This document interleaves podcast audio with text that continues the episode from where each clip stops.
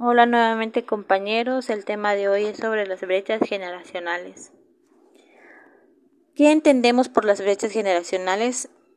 Es la diferencia que hay entre las diferentes generaciones en cuanto a su manera de pensar, costumbres, estilos de vida, etc.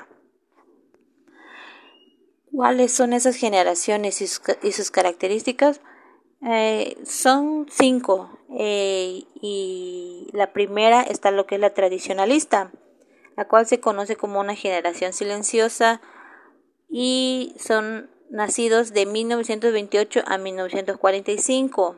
Se conoce como los silenciosos porque crecieron trabajando duro y se mantuvieron en silencio y son lectores ávidos, especialmente en los periódicos.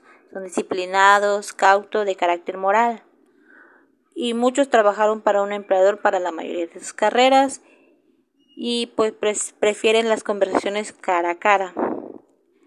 Luego siguen los baby boomers, nacidos de 1946 a 1964.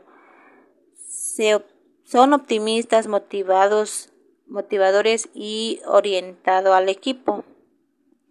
Y pues esta tiene la tendencia de adoptar lentamente la tecnología, y pues los baby boomers inventaron el internet y fundaron muchos gigantes tecnológicos como el Apple, Microsoft y etcétera.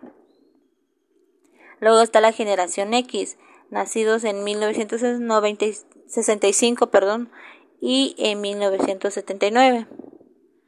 En ese lapso se le considera lo que es la generación X. Y pues eh, es la primera generación en crecer con computadoras y también tienen la, la característica de ser independientes, autosuficientes y emprendedor.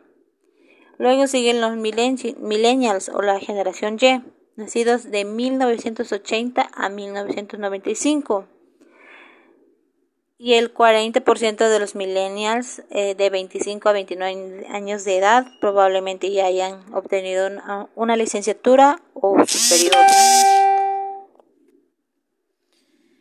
Luego está lo que es la generación Z, nacido en 1996 y posteriores.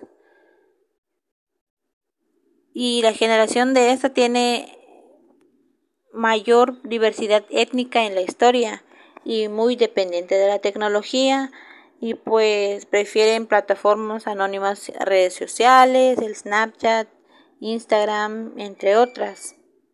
Y pues son algunas de estas eh, generaciones que existen.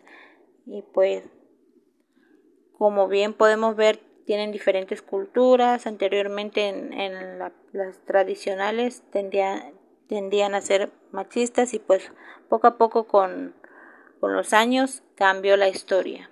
Eso fue todo.